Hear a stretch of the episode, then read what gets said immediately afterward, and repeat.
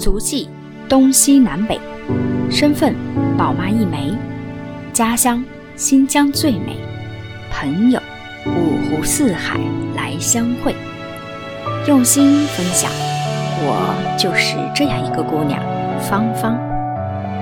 欢迎收听新芳芳，一起来分享身边的故事。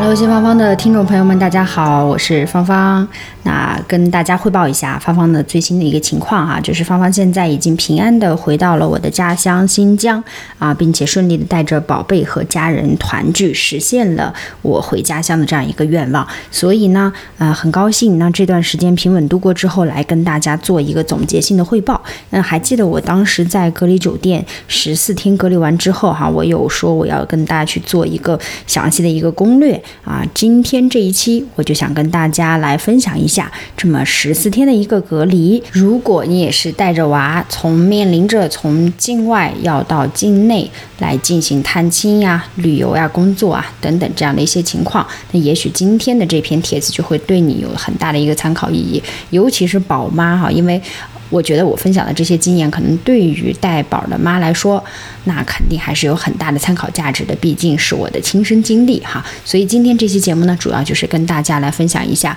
如果您面临着从境外到境内，类似比如从香港到境内，需要经过酒店的十四天的隔离生活，那么这十四天的隔离生活有哪些技巧，有哪些心态，带娃有哪些注意事项，我就来跟芳芳。逐一的向您汇报一下，也希望呢给我们的听众朋友们一些更多的参考和借鉴。据咱们目前国内疫情的一个政策以及国际大的一个疫情的环境哈，如果您是从境外回到境内，无论是哪个省份，都是需要集中隔离的。啊，尤其是在暑期的这个高峰期呢，七八月份啊，尤其是为甚。那你像七月底、八月啊，都是一定会很多的家长会想带着自己的宝宝，然后回到家乡啊来进行探亲也好啊，走亲访友啊。那如果您是从境外啊，比如说像香港这样的地方过来呢，肯定会面临到隔离的这样一个情况。那如果您带着小孩儿，不论是您是一个人还是一家人，肯定都会面临着一些困难。那我就想来跟大家说一说，这十四天的过程当中，如果你要面临到隔离，你需要保保持一个什么样的心态？那芳芳也总结了三点啊，我希望跟大家去做分享的内容。第一个啊，我觉得特别特别重要的就是，有句话说得好哈，比恐惧更恐惧的就是不做。只想这个话题其实可以扩大来看。我周边有很多的朋友有宝妈，那他们都会面临到一个两难的抉择。不论家里是一个宝宝还是两个宝宝，如果是两个宝宝，就更加需要面临这样一个选择哈，就是我自己独立带娃是否可以，还是需要一定要借助外力。无论这个外力是来自于我请一个菲佣姐姐也好，我请一个内地的保姆，或者是爷爷奶奶、姥姥姥爷长辈们帮手去带娃。那都是属于借助外力的一种。那在这个这道题的选择的时候，我觉得，如果你真的想好了、下定决心了，那么你就去做。你会意外的发现，哎，原来做这件事儿远比想来的更加容易。这就是为什么我要跟大家所说的，比恐惧更恐惧的，其实就是想，只想不做。现身说法来说一下东东的小朋友的这个例子。当时我在了解完从香港回新疆的隔离政策之后，思想上是很崩溃的，因为新疆省实行的几乎啊是全国省内最严格的政策，就是十四加十四的这么一个政策。除了十四天的酒店集中隔离之外，剩下的十四天也需要在境内待够。一共待够二十八天，你回到新疆才不需要集中隔离，否则少于这个数，你回到新疆都需要被拉去酒店集中隔离的，而且酒店也是没有的选，还是要自费的。那面临这样一个情况哈，我就要选择我到底是不是要一个人带娃？那前提条件是我从来没有一个人独自带娃过，在。思想斗争的那个前一个星期，我觉得越想啊，这件事就会在我心目当中无限的放大，困难就会变得越来越多，就好像天上的星星一样，数都数不清。但是有时候你静下心来想，恐惧是每一个人都会拥有的，人最大的困难是害怕恐惧的恐惧。不做只想，事情只会越来越难。既然我已经有这个想法，我要下定决心把家还了，那我们就说的还是那句老话：天上下刀子，你也得想办法克服。身为妈妈，娃儿都能自己生出来，为啥就不能自己带好呢？所以临行前的一周啊，我给自己做心理建设，每天晚上睡前默念三遍台词儿：“你是亲妈，你可以的；你是亲妈，你可以的；你是亲妈，你可以的。”有时候想想也挺逗的。你说我们父母那一辈有什么条件请保姆啊？有什么条件让父辈们帮忙啊？不都是自己一把屎一把尿的把我们养大了吗？我们现在依然健健康康的，怎么到了我们这一代人就这么怂了呢？所以，实践证明啊，我当时的选择是对的。这十四天的隔离生活过得非常完美，而且这十四天独自带娃的经验也给了我非常大的信心。我终于相信，有的时候啊，自己带娃比任何人的帮忙都来得简单的多。所以今天跟大家分享的第一个我的小想法，无论你现在是面临着要隔离自己带娃，还是未来的人生道路上你要面临着你需要外援帮你带娃，还是你自己独立带娃的这样一个选择，妈妈们都别怕，有些时候想象远比实际来得更加困难。既然下定决心，就放手一搏，大胆去做，没什么大不了。第二个经验想要跟大家分享的哈，就是比较有实操价值的了。如果呢，您今后也要面临着过关，尤其是带着小朋友全家人一起过关的这样一个情况，我觉得就是我们所说的那个庖丁解牛，掌握事物的规律本身，找到最难的那个部分，然后我们来逐个攻破这件事情。我当时呢，在。推算我整个这么一个演算我整个这个回家的一个过程当中，我就发现，其实对我来讲最难最难的这个部分啊，我如果是倒推，回到家之后就有很多人的帮忙，那其实我就可以妈妈可以稍微松懈一下。但是这十四天呢，只有我自己一个人要扛大旗，那所以呢，我需要提高警惕。那这十四天对我来讲最难的部分是什么呢？啊，有可能就是。我如果能够选到一个比较理想的酒店，那这个酒店的环境呢，酒店的住宿啊等等，相对来说，我这十四天就会过得比较轻松和愉快。所以我就来用倒推的这个逻辑的方法，找到我独自带娃最难的这个部分，可能就是要寻找到一个入住理想酒店的攻略。那么我就在小红书上哈查了好多入住这些神仙酒店的攻略。我当时选择的呢，呃，一个是在如果是香港的朋友哈想要回内地的话，你可以选择最近的，一个是深圳，一个是珠海。那这两个城市呢各有优劣势，深圳相对来讲呢可能就更近一些啊，然后各种的隔离政策也是相对来说宽松一点。但是深圳呢，因为过关的人太多啊，每一天都要很多的人。在排队哈，大量的人在排队，尤其是这个寒暑假的这个高峰期。所以说，深圳对于我个人而言哈，如果有你在那边有没有亲戚啊、朋友啊、家这个房子啊，那你的这个隔离的优势就变得比较弱，因为人太多，并且呢，深圳现在还需要提前预约酒店。那因为等等种种哈这些因素，那我觉得深圳就对我来说并不是一个最优的选项。那还有一个选择呢，就是去珠海。那珠海大家也知道，港珠澳大桥通了之后，珠海离香港是非常之近啊。那这样一段距离呢，也给了一个条件，说我们有第二个城市可以选择。那珠海去隔离的优势是什么呢？相对于深圳来说，珠海的人过关人数要少了非常之多。那而且哈，相对来讲。那珠海可以选择的酒店呢，不会那么错综复杂，每一个区不会十几个酒店哈，每个区其实就是横琴，据我所知，像横琴维也纳酒店，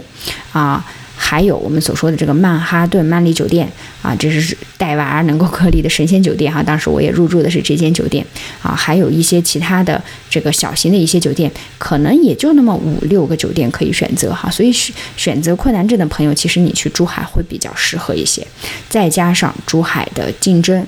以及排队的情况要少很多，因为在深圳呢。因为人数太多，他需要预约酒店，而且大批量的人就一窝蜂的涌去关口，然后排队过关，导致呢很多小朋友要在关口等好几个小时，甚至大半天的时间，在高峰期的时候。而在珠海有一个非常大的优势，就是在于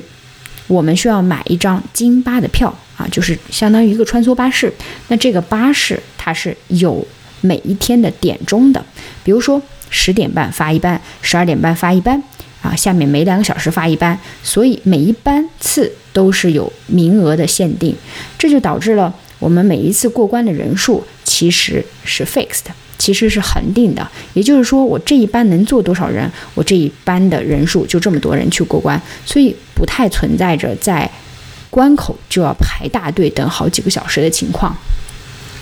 那我们再倒推，如果我想入住到一个很好的酒店去，我对比了一下。深圳和珠海那竞争的情况以及酒店房源的情况，也提前去跟酒店进行了沟通，发现珠海的酒店相对来讲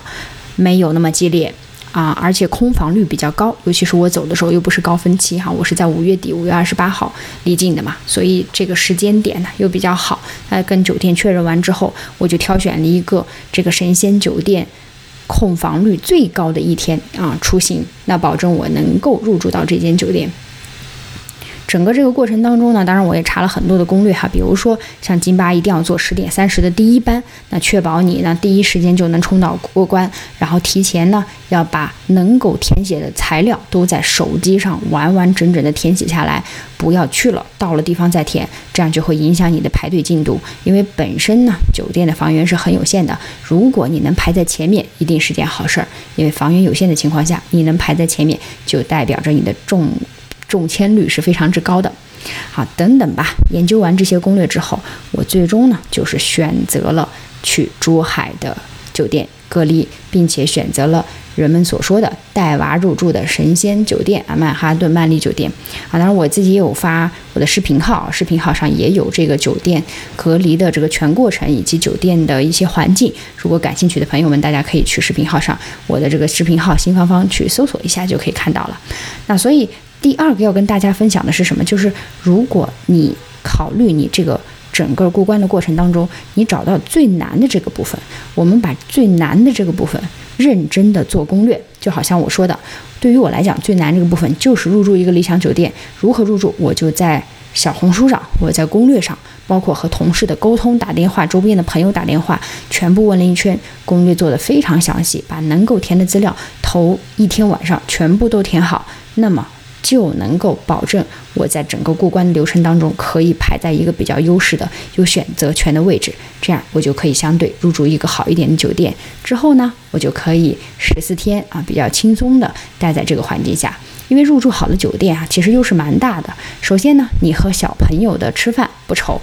好的酒店一般都允许你订外卖啊。那你这个核心地段有些一些核心地段的一个。啊，酒店它的这个外卖的选择也非常之多，那所以你的饮食呢就会很多元化。其次，如果你选到一个好的酒店，哈，神仙酒店为什么称之为神仙？就是它不但可以收快递，还允许你寄快递，所以你在整个打包给孩子，因为。大做母亲的都知道，孩子出行我们要大包小包的妈妈包，准备很多的东西。你想十四天哈，如果离家又比较远，不能回家的情况下，我们准备非常多的东西。如果宝宝还比较小的一个年龄的话，但是如果这间酒店允许你收快递，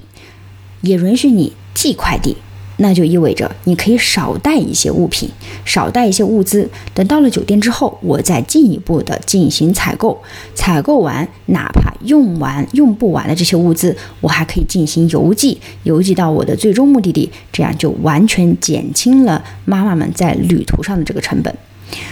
所以呢，这个神仙酒店啊，其实相对来讲，如果你能选到一个满意的酒店，优势还是蛮多的哈。再一个就是，呃，我们所说的这个神仙酒店，如果是家庭入住呢，它肯定空间上就会比较大。那空间大呢，小朋友就玩耍的地方会比较多，也相对来讲不会那么焦躁，不会那么焦虑。你也可以从网络上啊，像我就从网络上购置了很多的呃小朋友，尤其是两到三岁的小朋友适合他们玩的一些东西啊，还有单双杠 等等，都在。这个酒店给他们布置起来，所以我希望哈，也是希望，呃，小朋友能够在这个酒店十四天的生活当中，能够不但能够锻炼他的体质，锻炼他的智力，也能够增进这样一个感情，亲子亲戚亲子之间的这种亲情。所以啊，还是那句话，庖丁解牛，找到你认为未来这件最难的事情的最难的那个部分，然后一点一点倒退去解决它，最后你会发现是一个非常大的收获。最后一点要跟妈妈们分享的哈，如果你也是带着宝宝。无论你是去带宝宝出去长途跋涉去旅行，换到一个新的地方去探亲，还是像我这种情况出现了隔离啊，其实不一定是一定是隔离的，只要你带着宝宝换水土，不是在你熟悉的地方，去到了另外一个地方，你都会哪怕是去到了另一个国家、另一个城市，都会面临到这个问题，就是宝宝有可能水土不服。宝宝有可能非常难带，因为它存在着时差，存在着环境上的差异。那芳芳在这里跟大家分享一个非常重要的 tips，就是也是我这十四天的亲身经验哈。我认为越小的宝宝越重要的一点就是让他快速适应环境的妙招。妈妈们一定要制定一个合适的作息时间，并且坚持下去，这对你和宝宝。未来的生活有着非常大的帮助。给你的宝贝制定一个适合于你和你宝贝两个人的生活作息时间表，不用跟大流。也许你原先是八点起床，但是你到了新的环境，你需要九点，发现宝宝才能睡醒。那么我们就按照他的新的规律重新来制定。总之，制定一个你和宝贝。都舒适的，都认为正确的作息规律就可以了，不一定盲目的在网上要跟风，也未必一定要早睡早起。总之，这个规律是适合你们俩的，并且坚持下去，每天都按照这个作息，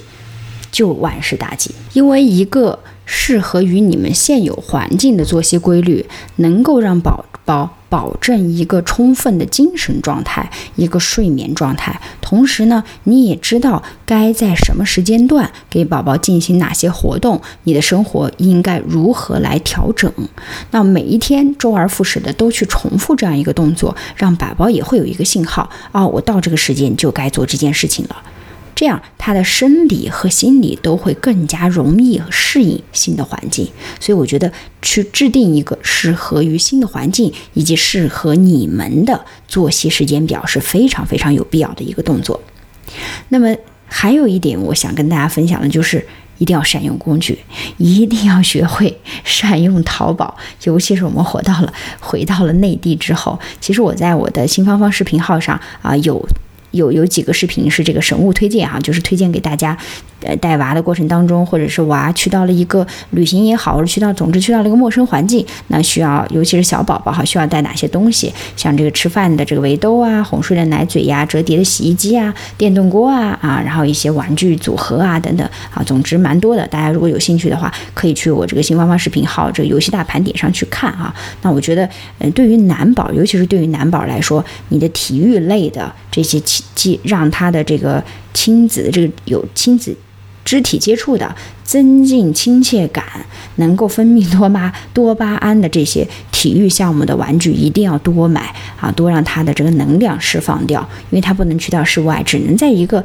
比较闭塞的一个小空间里。那么这种情况下，一定要给他大量的去输出一些体育方面的锻炼。那像我就买了很多啊体育类型的一些玩具，在这个过程当中让他去放电啊，尽可能的去放电，这样也能够保证他的晚上呢有一个很好的睡眠。嗯，以上呢大概就是我要跟大家分享的这三点内容。无论您是面对着隔离，还是你去到了一个新的国家、新的环境啊，还是你去远途旅行了，总之，如果是妈妈和宝儿们一起出行、家庭出行，我这三点不要只想不做，学会庖丁解牛，找到问题的最难部分，一一攻破。并且安排一个适合你们的作息时间表，坚持下去，善用我们的淘宝，善用我们的工具来为自己，来为自己的宝贝服务，你将会收获一个非常完美的旅程啊！我相信啊，我芳芳能够做得到，第一次独自带娃就能够应付得来。听众朋友们，电视机前的收看我新芳芳视频号的观众朋友们，你也一定能够做得到。我跟大家分享哈，我隔离完之后，我就觉得自信心无比的膨胀。我突然觉得，真的，我远比自己想象中的要更加强大。经过这个独立带娃隔离的这十四天啊，我觉得如果以后有机会让我独自带他环游全中国，都未尝不可。我有时候我就在想，妈妈真的是这个世界上最神奇的动物。在成为妈妈之前，你可能弱不禁风；被叫一声妈妈以后，哇，你变得无所不能、无坚不摧。有时候，只是你没有开启你隐藏的那个开关罢了。只要你愿意，长出三头六臂，飞越瀑布高山，你的开挂人生完全没有不可能。最后，我也写给没有勇气挑战自我的妈妈们啊，写给你们几句话。相信我，无论是独自带娃，是辅导功课，还是环游世界，你是个妈妈，是宇宙中最强大的生命体。只要你愿意，你随时可以成为更好的自己。加油！